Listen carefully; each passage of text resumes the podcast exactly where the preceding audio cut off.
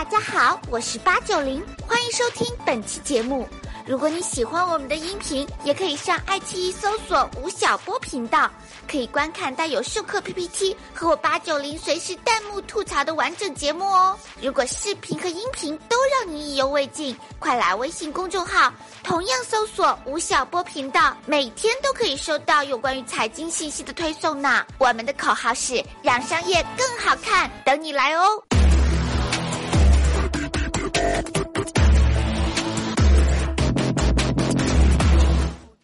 世界如此喧嚣，真相何其稀少。大家好，我是吴晓波。在我们的生命中啊，有一个东西时时追随着我们，咬噬着我们，嘲笑着我们，伴随着我们。这个东西叫做时间。时间每天在吞噬我们的生命，同时呢，时间又还原一切的价值。今天我们在这里做这个节目的时候，时间这个魔鬼已经把我们二零一六年的上半年给吃掉了，留下了什么东西呢？有什么事件和新闻值得我们一起去回顾和评论的呢？二零一六一年过半，这些大事我们关注，关注指数五颗星，全面二孩。二零一六年一月一号开始，全面二孩政策正式实施，这意味着中国的人口政策出现了重大转向。关注指数四颗星，网红 Papi 酱。二零一六年年初，一个名为 Papi 酱的神奇女子惊爆网络。不久之后，Papi 酱荣获一千两百万融资，并且估值一点二亿人民币左右，成为二零一六年中国第一网红。关注指数三颗星，王的战争。二零一六年年初，百万之争闹得沸沸扬扬，到了七月初，则愈演愈烈。上演了罢免王石和万科管理层的大戏，成为人们关注的焦点。当然了，二零一六年上半年，除了股市、楼市和口袋里的工资，大家关注的大事件还不止这些哦。英国 No 周 No 带的退欧，全民直播的热潮，刷爆朋友圈的芬达，美国第一网红特朗普，还有我们正在抓的小精灵，我们都在关注着。大家是不是想听听吴老师对这些问题的看法呢？今天这期节目就满足你们的需求。吴老师，请回答：二零一六上半年，吴老师，英国退欧您关注了吗？在您看来，这到底是好事还是坏事呀？哎呀，其实我英国退欧以后的第二天，我看了一条特别有趣的新闻，说退欧以后啊。在谷歌上面就有一堆的问题，然后英国人问的前三个问题是什么呢？八九，你猜一猜。第一个问题叫什么叫欧盟？第二个问题说我们为什么要退欧？第三个问题说退欧对我们的生活有什么影响？你看，一个国家的人投票都已经投完了，说我们一起干件事儿，结果还来问说那这件事情是什么东西呢？嗨，富国人民比我还糊涂，也是醉了。所以。英国退欧这件事情，我认为代表的两个东西吧。第一个呢，是代表的全球经济真的处在一个寒冬期，因为在整个欧盟体系里面，英国是一个经济发展比较健康的国家。同时，英国人历史上他非常的保守，因为他有个岛屿民族的一个性格。但是他加入欧盟以后呢，英国人认为说，我在整个欧盟大家庭中啊，因为大家经济都不好，然后呢我还不错，所以呢我付出的太多，然后呢得到了太少。所以民粹主义抬头。那么我们看到，不仅是英国了，英国、加拿大、澳大利亚、日本、韩国，包括我们中国本国内，民粹主义都慢慢的在抬头。我认为这可能是在一个经济紧缩的前前提下，各国都不由自主的采取了一种保守主义的民粹主义的一个姿态。我所以在这个意义上来讲。英国退欧可能在意识形态的意义上对全球化是一次非常典型的反动。那从财经视角来看，英国退欧会引发欧盟解体、全球经济危机吗？它应该会在欧盟内部引发一系列的效应，因为欧盟体系内那些经济比较好的一些国家，比如说像德国啊、像法国啊、像瑞士啊。这些国家，北欧的一些国家都会提这些问题。那么一些经济比较糟糕的南欧和中欧的一些国家，比如说像西班牙啊、意大利啊、葡萄牙，那呃希腊，那他们就可能有另外的一种心情和态度。但我认为不太可能诱发一次全球性的经济危机，嗯，不至于。好吧，那我就放心了。下一个问题，王石最近是热门人物，你是怎么看待他的呢？有什么故事可以分享给我们吗？啊，我认识王石很早了，应该九十年代中后期的时候我就认识他。我记得我在写完《大败局》的时候，二零零零年的时候，当时万科下面有一家电影公司，他们刚刚拍完了《钢铁怎样炼成的》，然后他总经理来就见我说，希望买走《大败局》的版权。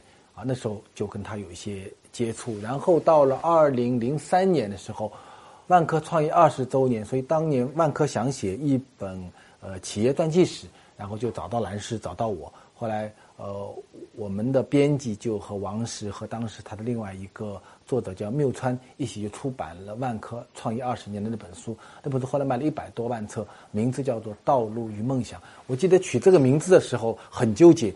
我们想了几十个名字，都都没有办法解决。后来有一次我在路上走路，突然间手机接到电话，他跟我说：“王石说，哎，有一个题目挺好的，我昨天看了本书，叫《光荣与梦想》啊。那么我们能不能，呃，把这个名字稍微改一改，改一个名字叫《道路与梦想》？所以后来大家看到的那个《道路与梦想》那本书的书名就是这么来的。后来跟王石还是有很多很多的一些接触。我记得到二零零四年的时候，有一次他到杭州来开。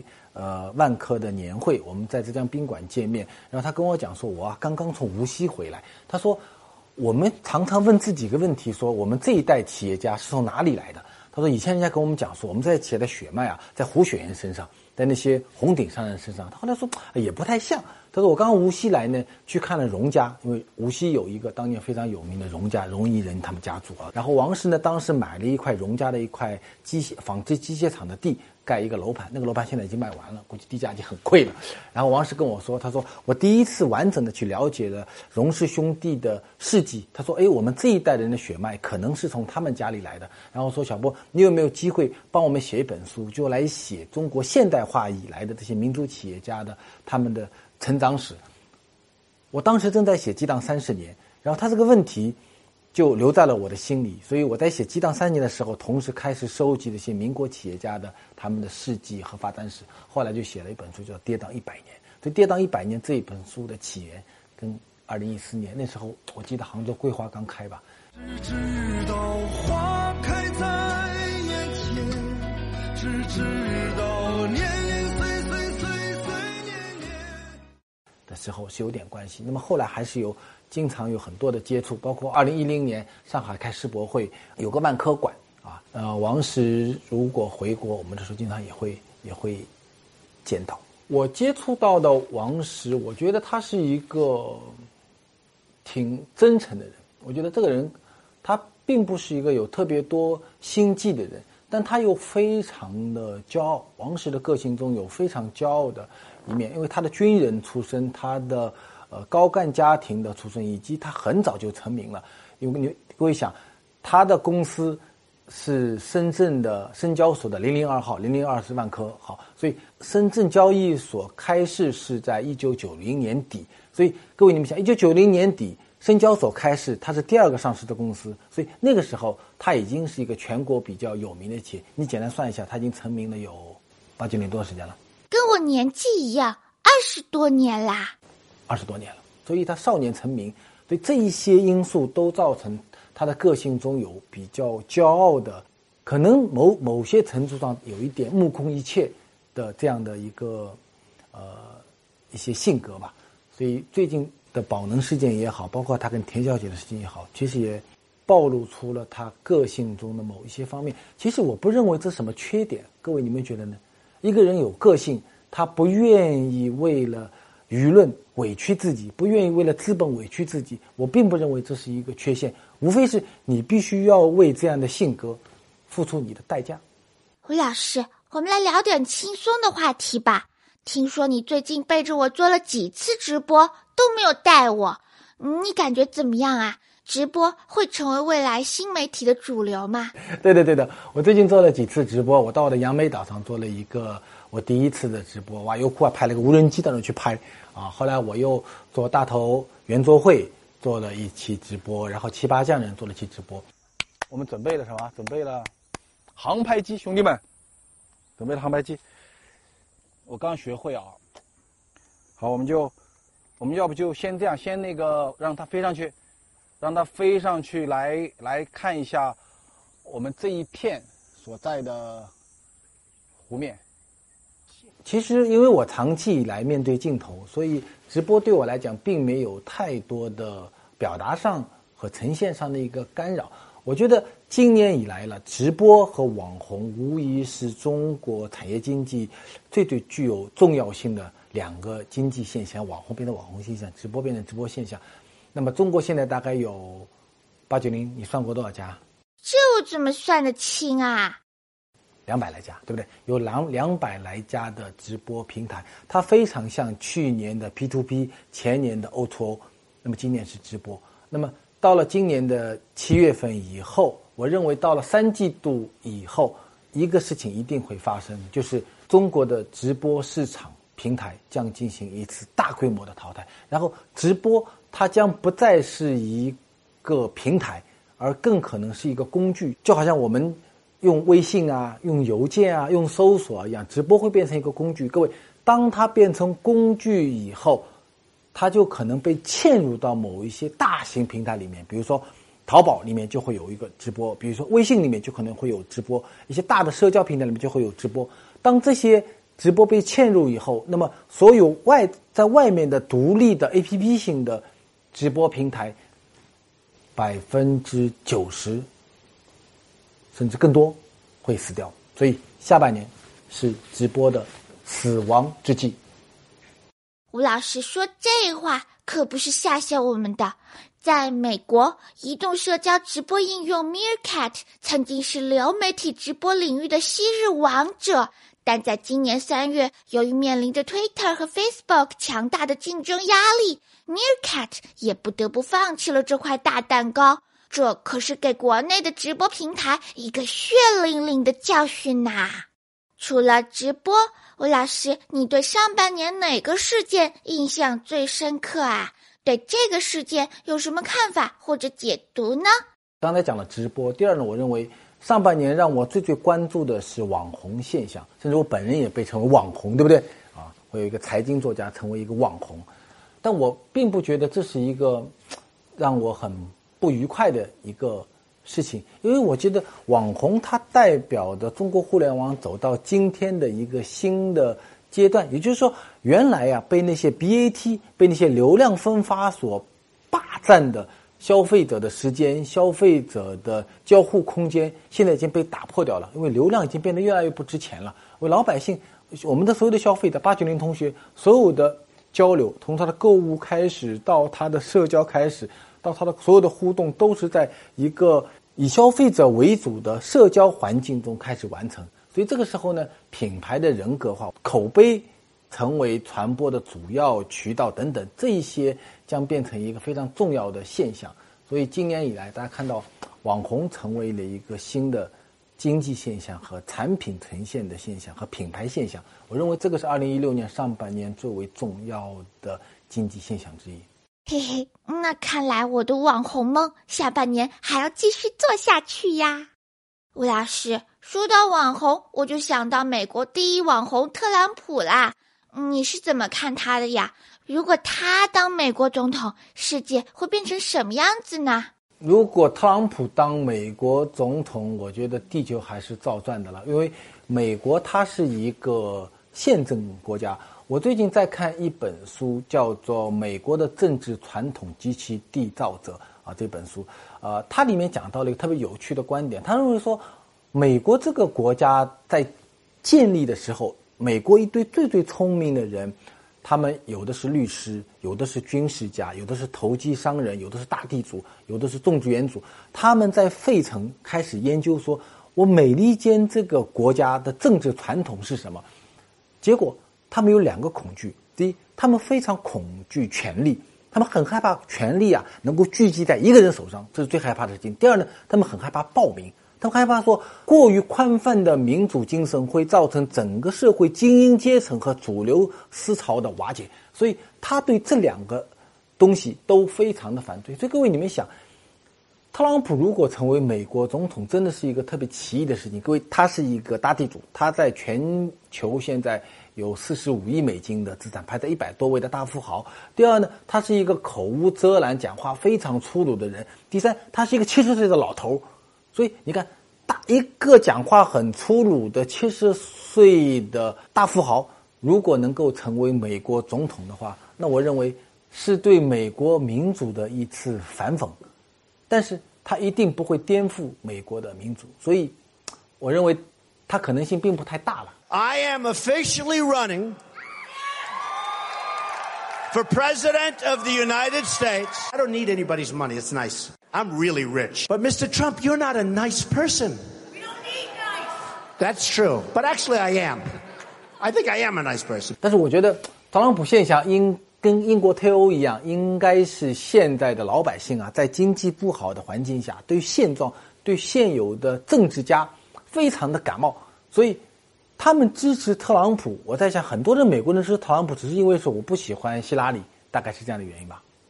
除了你们在爱奇艺上看到的吴晓波频道，也可以在大头频道战略合作伙伴喜马拉雅 FM 收听本节目的音频。小伙伴们，我们的问题继续哟。最近好像都没有人在说 O to O 了，您觉得 O to O 的风口是不是已经过去啦？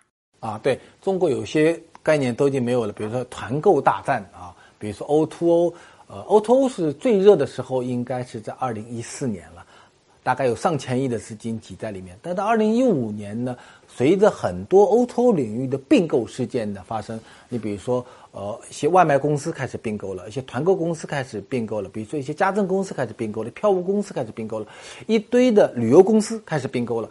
一堆的公司并购以后，这就意味着在 O2O 领域里面，一些寡头都已经诞生了。所以在今天，O2O 的创业机会几乎已经没有了。我记得我在二零一五年的年终秀里面曾经讲到过这个观点。我认为，二零 O2O 大战在二零一五年已经结束了。对，所以今天的年轻人，如果你要创业的话，你还希望通过送外卖、通过分发一些优惠券这样的，千万就别干这个事儿了啊。听吴晓波频道的话，千万别干这个事儿了。这个时间窗口已经结束了。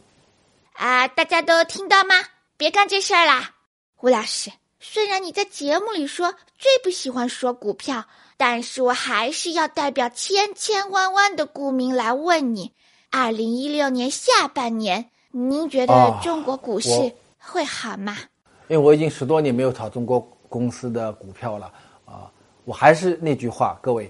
中国资本市场的赌场特征并没有结束。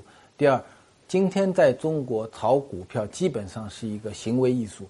所以，如果你有几万块钱去玩一玩，理增强自己的理财意识是 OK 的。如果你要把你的财富的增加值放到二级市场炒股票来获利，恭喜你，你以后也别看吴晓波频道了。你估计没什么大的可能性，所以下半年股票涨和跌，我认为很难做这个预测。其实我觉得这个预测几乎没有任何的意义。哎，好吧，看来还是不抱什么希望了。那吴老师，最近猪肉又涨价了，还有算你狠，害得我肉都吃不起，体重分分钟往下掉。这预示着什么呢？通货膨胀来了吗？啊，没有，因为。中国国家统计局在七月份的时候调整了 GDP 的一些构成的系数，那么其中呢，就农副产品和猪肉的比例开始微微的一个下调。那么，呃，二季度以来的农副产品价格的上涨，我认为跟气候有关系，但并不意味着通货膨胀会会发生。对，因为整个全球经济还处在一个通货紧缩的一个时期。但是另外一个现象，我们看到的是人民币不断的一个超发。所以在人民币超发的意义上，人民币对内货币在贬值，但是在产品本身的意义上，通货膨胀并没有发生。唉，那我就放心了。看来我的钱包不会缩水那么快。下一个问题，上半年一线城市的房地产市场太疯狂了，您对下半年的楼市怎么看？因为经济。找不到好的成长点，所以国家必须要通过基础建设设施和货币增发的方式，能够让经济保持在百分之六到百分之六点五的一个增长幅度。所以在这个环境下，老百姓用脚投票，要躲避这一次货币增发的一个威胁。所以，大部分人可能会选择不动产作为它的避险性投资的重要的构成部分。那么第二呢，是因为整个产业经济不是很好，所以地方政府呢通过土地出售这样的方式来获得自己的财政收入，所以这两个一挤压，造成了过去的一年多时间里面，中国的一些城市的一线城市房地产价格的一个上涨。那么如果整个一个态势，这样的宏观经济的态势仍然没有得到改变的话，那么今年下半年从中央政府到省市政府。呃，对于房价的控制，有序的控制，特别是中国一线城市房地产价格上涨的调控，我认为仍然是一个非常严峻的问题。吴老师，最近您的音频每天听见吴晓波上线啦，您如何评价自己这个新的节目呢？嗯，对，今年的七月五号啊，下半年七月五号，呃。每天听见吴晓波作为一个收费的音频音频产品，在吴晓波频道和喜马拉雅电台上线了。八九零，你定了没有？对，很多人定了。如果大家喜欢我的观点，愿意每天用五到六分钟时间来听我对现在的新闻现象和我对读书这一方面的观点的话，那么你们可以去收听。每天听见吴晓波这个节目，我认为它应该是现在知识付费时代到来的一个产品吧。啊，我觉得今天大家的时间都很紧张，然后我们的阅读、我们的呃知识获取都处在一个非常碎片化的一个时代。那我希望通过这个产品，能够把我对这个喧嚣世界的一些理解和看法跟大家做一个分享。我的音频节目每天听见吴晓波，现在已经在吴晓波频道和喜马拉雅 FM 上线了，欢迎大家去订阅。这个节目是从礼拜一到礼拜五，每期的音频有五到七分钟，五到七分钟大概可以完整的讲一个话题和一个感悟。欢迎大家和我一起来倾听这个喧嚣的世界。七月份以后，连九五后都已经进入职场开始工作啦。您对九五后的印象是什么样的呢？对他们的职场有什么建议呢？好快啊，九五后就要进职场。前两天在天津参加夏季达沃斯，专门有一场叫做“千禧一代”的一个讨论。我有一个师兄，他有一个儿子，呃，是九五年前后的。然后我就问他，我说：“呃，你跟你儿子交流中有障碍吗？”我这个师兄就很焦虑，手搓的，呃，腿手搓的这个腿跟我讲说：“我儿子，我跟我儿子讲话。”我儿子经常讲这句话，说你们中国人啊，因为小孩是长在英国的，对，代沟非常非常的大。然后呢，现场又有一个妈妈说，说我跟我女儿，呃，九五后没有代沟。有一天，我女儿跟我说，说妈妈，我呢要去在肚脐眼上去做一个绣一个刺青，呃，去绣一个刺青。妈，我去绣个刺青，你同不同意啊？他妈妈就问他说啊，你要去绣刺青啊？哪个师傅比较好啊？我跟你去绣好不好？那女说神经病啊。然后呢，我现场又有一个九零后的一个创业者，我说你们九零后、九五后，你们对工作的态度是什么呢？然后那人跟我讲说，我我们的工作态度什么呢？我们最好就下午三点钟下班可以去做瑜伽，啊，如果如果三点钟那个不让我去做瑜伽那个老板，我认为他就是恶老板。然后，那我就问他说：“那你是个创业者嘛？那如果你手下的员工三点钟出去做瑜伽怎么办呢？”他说：“那我要认真的跟他们讲，我们是个创业企业，我们要努力工作赚钱。这个上海的房价、北京房价那么贵，一个精神分裂者。我能不能下午三点我去做个瑜伽，然后晚上八点回来再做点工作？我作为老板，我没办法，我觉得得讲公司的更大。但是我作为一个就是。”个体来说，我会希望两个是互相共赢的。哎，这还是有冲突是吧？作为老板来讲的想法和他作为一个九零后的想法，所以我们在九零后也好，九五后也好，他们身上所看到的东西啊，我认为两部分。第一部分呢是他们这一代人的特点，比如说他们是中产阶级的一代，他们对钱的理解，他们对职业的理解可能跟我们这一代人不太一样。但是另外一方面呢，是跟青春期有关，就是他就是二十多岁的人，二十多岁的人你身上所体现出来的那种叛逆、那种自我矛盾、那种不顾一切，我二十多岁的时候也有。八九零同学二十来岁，你啊，你也就二十来岁，身上也有，所以它是一种青春期的标志，它是跟多巴胺有关，跟荷尔蒙有关，其实跟他是哪一代人是没有关系的。我是这么理解九五后的。最后，吴老师来给我们打打气吧。上半年未完成的梦想，下半年应该怎么努力实现呢？呃，上半年我们还是完成了一些梦想，时间就跟一条长河一样的。然后呢，呃。不同的时间段完成不同的东西，然后人生命中最好你对春夏秋冬有一个不同的规划。其实挺糟糕的事情，可能是你，呃，我是一个蛮有时间规划性的人，因为一个人如果连时间都不会管理，自己都不会管理，你觉得你能够干成什么事儿吗？干不了什么事儿。对，其实没办法给大家打气。哦。看来要学会规划，学会管理时间。下半年要学习和做的事情还很多呀。吴老师，请问如何在这个浮躁的社会中坚持工匠精神呢？嗯，我觉得我专门讲过一期关于工匠精神的视频，大家可以去呃回放去看一下。我认为所谓的坚持来自于两件事情，第一件事情。你是不是可以不计经济报酬的来坚持你喜欢干的事情？我觉得这一部分人大概在所有的工匠里面只占到百分之一、百分之二吧。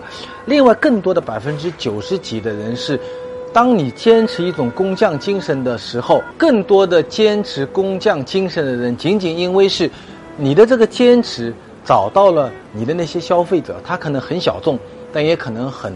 大众，所以我们说，在中国啊，今天工匠精神或者新工匠精神之所以这个浪潮开始回来，越来越多的人愿意去当一个行业里的新工匠，仅仅是因为一个原因，就是中国现在的消费市场里面有一部分人愿意为你的工匠精神买单了，这个事情非常非常的重要。吴老师，我是一名即将进入 IT 行业的九零后。近几年出来很多互联网的培训机构，高中毕业生都可以被招收进去。您认为这种行为会给 IT 行业带来怎样的影响呢？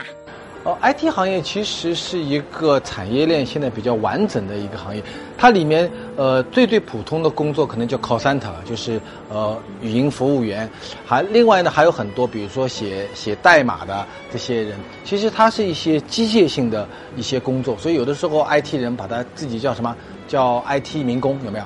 对，所以有一些工作的人，可能你有高中学历或者你有一个职业绩效的能力的人，你在 IT 行业里面仍然能够找到一个好的工作，啊，这个我们可以把它叫做 IT 蓝领。